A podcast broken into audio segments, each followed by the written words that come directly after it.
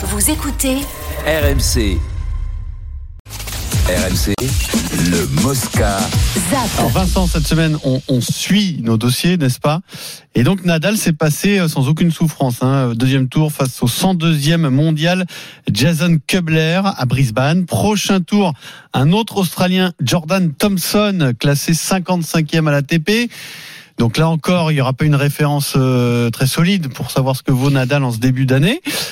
Demi-finale possible face à Dimitrov. Là, ça deviendrait plus sérieux, Steve. C'est le vrai test. Dimitrov, oui, c'est le vrai test, même si c'est un garçon qui a un revers à une main. Et on sait que Nadal, face aux mecs qui ont des revers à une main, il les a souvent euh, détruits. Mais Nadal était très bon. Très bon euh, aujourd'hui contre Jason Kubler ce matin. Très Facile, quoi. facile. Facile, euh, abrège les échanges. Tu sens que hum, il change un peu de filière par rapport à normal. Quand, t'es un peu, quand tu prends un peu d'âge, euh, t'as moins envie de faire des rallyes de 20, 25 euh, frappes de balles. Donc il, il frappe fort, il a détruit son mec, s'est fait masser l'avant-bras, parce que je crois qu'il n'a pas, il a pas eu l'habitude de, de, de- Le- tu le sens, ça, quand- euh, sur l'avant-bras? Ah, ouais quand la balle arrive, vibration. force à la vibration, Imagine. elle arrive dans la raquette. Et- Ah ouais. le il muscle de l'avant-bras, le muscle de l'avant-bras qui tend à force de, de retourner des balles comme ça. Donc il a détruit le mec. Écoute, euh, pour l'instant, euh, un, très bon retour. Jordan Thompson, attention Pierrot, hein, c'est euh, moustache, bon joueur de bon joueur de tennis Ah, chez c'est la lui. C'est la qui moustache, change ouais. tout. c'est la moustache qui change tout. Jordan. Thompson, ouais, il ressemble un peu à l'acteur euh, des années 80. Très grand, non Non, pas très grand, Non, un mec, croyais que je euh, un confonds mec avec 80, Tom Selleck 85, non, un acteur des films olé olé. Ah, oui, ah non, oui, plaît. Roberto Malone, non. Roberto Malone Mais euh, non, Vincent, non, ça l'a réveillé d'un coup. non, non, mais- Ah Écoute, euh, retour. euh, Oh, Roberto je, Malone. je vais pas te dire surpris parce que je suis pas surpris par qu'un mec comme ça tape un mec qui est 110e mondial. Toute sa vie il a détruit des, des, des mecs de ce niveau-là. Mais mais je suis curieux de voir l'enchaînement des matchs. Thompson et puis euh, Dimitrov et éventuellement c'est Olga Rune la tête des séries numéro 1 de, de, de- du tournoi. Écoute s'il fait finale déjà que tu S'il gagne, j'ai t'imagines plus de mots j'ai Et plus de mots. alors, de son côté, Novak Djokovic a perdu contre Alex de a, à la United Cup, Vincent. Euh, le plus inquiétant, c'est qu'il a perdu en raison d'une blessure au poignet droit à quelques jours du début de, de l'Open d'Australie. C'est pas grave. Oui, ça. non, je passe un peu de repos, mais fait, je- je- tant que ça touche pas les cannes, tu vas bien bander, bien c'est de la le picouse. Droit quand même. Oui, c'est important. oui, tennis, je euh, dis pas que c'est, mais bon, ça doit être la tendinite, un, un truc comme ça, il s'est pas fracturé le poignet, tu vois La fameuse tendinite. Ouais, la euh, tendinite de, C'est incroyable. Je pense qu'il prend pas de risque surtout. euh, pas, pas, pas, euh, pas pris de risque il a continué il est allé au bout du match euh, Ouais. il perd 6-4 6-4 euh, après au bout de Est-ce que j'ai vraiment besoin d'être inquiet quand Novak Djokovic? Non, annonce qu'il a un physique Au en, contraire. 2020 en 2021, il avait une déchirure des abdos de 3 cm, il a gagné. En 2023, ischio. Je vous montrerai euh, les échographies euh, de, de Mm. ma déchirure aux ischio. Bon, bah, les échographies, elles sont toujours pas arrivées. Oui, non, mais Euh, il a quand même gagné. Voilà, il a un Il pépin. a besoin il a- ça, non c'est Il a besoin, il se nourrit de ça. il, il a un pépin, il a un pépin au poignet. Moi, je, je, je suis pas inquiet. Je suis pas Il fait tu vois, il fait du frais. Quand il, est, quand il est saturé un peu mentalement, il fait du frais. Petite blessure, il prend son temps, il récupère. Ouais. Ou il connaît la machine, tranquille, il sera prêt pour Roland Deux, Garros. deux- trois graines de chia et un Ouais, peu, ouais, un du- peu de du tofu.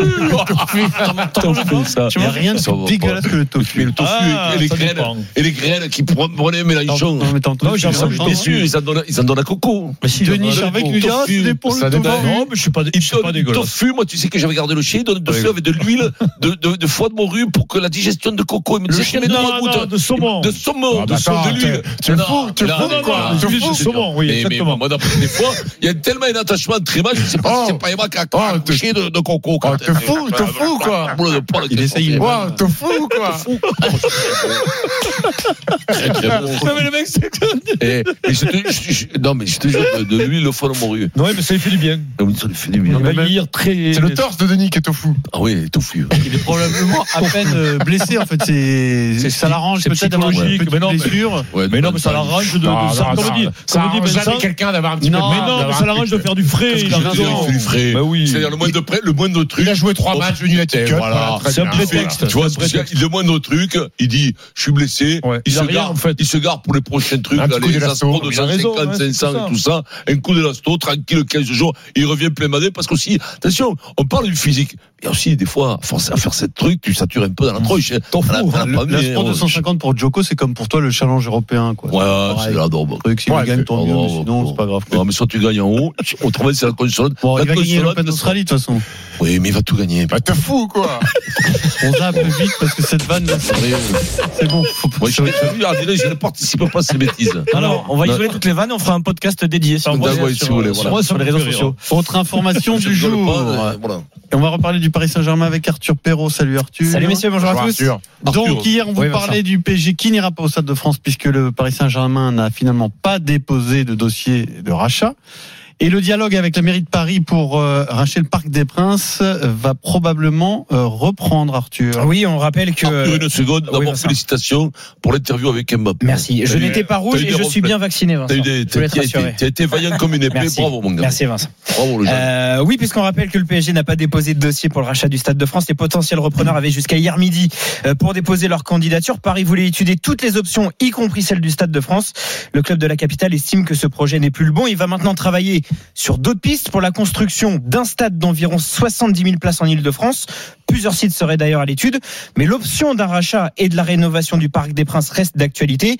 Mais c'est une hypothèse uniquement si le stade est mis en vente. La mairie de Paris souhaite, selon nos informations, de nouveau discuter avec le champion de France en lui soumettant plusieurs propositions. Anne Hidalgo ne se montre pas pressée dans ce dossier. La bataille de communication se poursuit côté club. L'arrivée d'Arctos le mois dernier comme actionnaire euh, pourrait changer la donne. Le PSG a des projets d'infrastructure plus grands avec le fonds américain.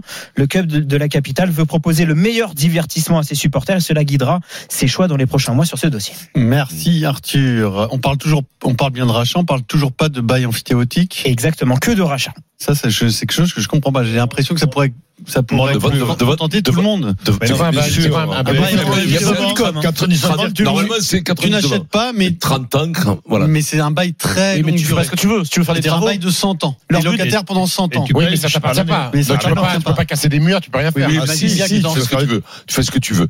Après, après, il faut le permis de construire. Les riverains, tout ça, ça rentre en partie, bien entendu. Après, Les autorisations, c'est la loi normale. Un bail amphithéotique, euh, t'achètes un appartement en- Angleterre, il a un bail amphithéotique, puisque le sol appartient à la reine. Ouais. Donc, c'est curieux pour nous, c'est une démarche. Mais ça peut durer 100 ans, renouvelable, tout ça. Par contre, ça, faut que ce soit un bail amphithéotique, parce qu'on vend pas les bijoux de, de la reine, j'ai envie de dire. C'est quand même, ça appartient aux Parisiens, ça appartient à la France, le, le stade, le, le, Parc des Princes. Qu'on a l'usage Oui, mais un bail amphithéotique, point. Tu donnes pas, tu ne vends pas les bijoux de famille, quand même. C'est patrimoine. C'est comme, c'est comme les patrimoine, mecs. Le c'est- patrimoine, il va pas déménager. Tu vois ce que je veux dire? Mais si t'appartient. Oui, mais le club, euh. Paris Saint-Germain, propriétaire du parc, ou La mairie de Paris, C'est pareil. propriétaire du parc, explique- explique-moi ce que ça change Non. en termes de patrimoine. Ça parce change. que- Alors, parce je vais te que dire tout ce que ça simplement, change. Si Si le les gens, il y en a PSG décide de de- tout casser, faire Mais non, des tu peux immeubles. pas en France euh, faire ça. En Mais France, non, il y a des les bâtiments sont c'est- protégés. après, si non, les Qataris se pas barrent, ils risquent de Pierrot, vendre à quelqu'un d'autre. Pierrot, s'ils vont faire Non, entre stades, ils décident de faire entre ça, ils gardent ce stade-là Non. qui va être vide. Et ben, Ça ils revendront. Non, Ah écoute-moi. non, Non, Pierrot, psychologiquement, il y a des trucs que ça appartient aux uns c'est- ou aux autres, ça veut, c'est- ça veut rien C'est dire. une obsession C'est des. c'est important que, non, non, non, mais c'est important qu'il appartienne à Paris. C'est une, obsession- C'est- c'est propriétaires. Tous les grands clubs sont En propriétaires fait, de leur c'est ça la référence. Tous les grands clubs en Il- Europe sont propriétaires de leur Quand, stade. quand tu leur en pas parles, Paris, parce que Paris, c'est une ville unique. Point. quand, quand tu leur en parles, Vincent, c'est-à-dire qu'aujourd'hui, pour être une référence en termes de club européen, tu dois avoir ton stade. Mais Ils prennent toujours, ils prennent toujours l'exemple du Barça. Le Barça a racheté son stade, a trouvé un sponsor et aujourd'hui peut prétendre avoir Mais- un Mais stade. qu'il soit trois euh, fois champion d'Europe, important. ce serait une référence européenne, qu'ils aient le stade ou pas. Faut arrêter avec Mais- ça à un mais- moment donné. mais- Il y a mais des choses. là je tu plus, mais tu vas en Italie, à Rome comme les Romains. Mais non, mais voilà, Arthur, à Paris, tu vis avec le stade de le- France. le- le Camp c'est Nou- tout. le Camp Nou est un très bon avec le, exemple. avec le, le Le- Parc des Princes. Le Camp Nou est protégé, c'est un, c'est un monument historique de, Exactement. de- de Barcelone, de la ville de Barcelone. Bon. Il a été acheté par le Moi, club. vous savez mon point de vue. Il n'y a, pas- y a pas, y a scandale en fait. Mais moi, ce euh, que je comprends pas, c'est Arthur, c'est 99 ans.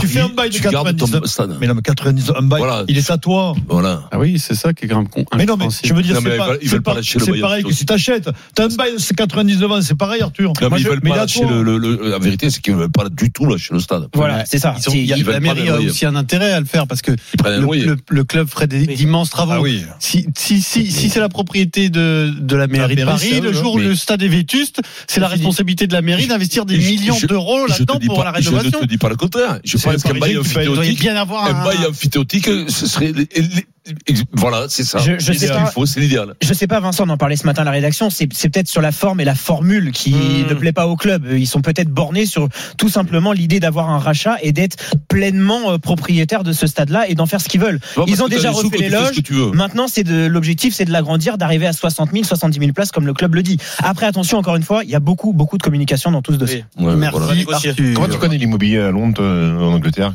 Comment tu maîtrises tout ça je lui, hein. Je Ta m'intéresse passion, passion. Mais non, mais il y a plein de trucs comme ça. Un Il y a petit des- cher à Londres ou à Narbonne, Plus cher qu'à Narbonne à Londres.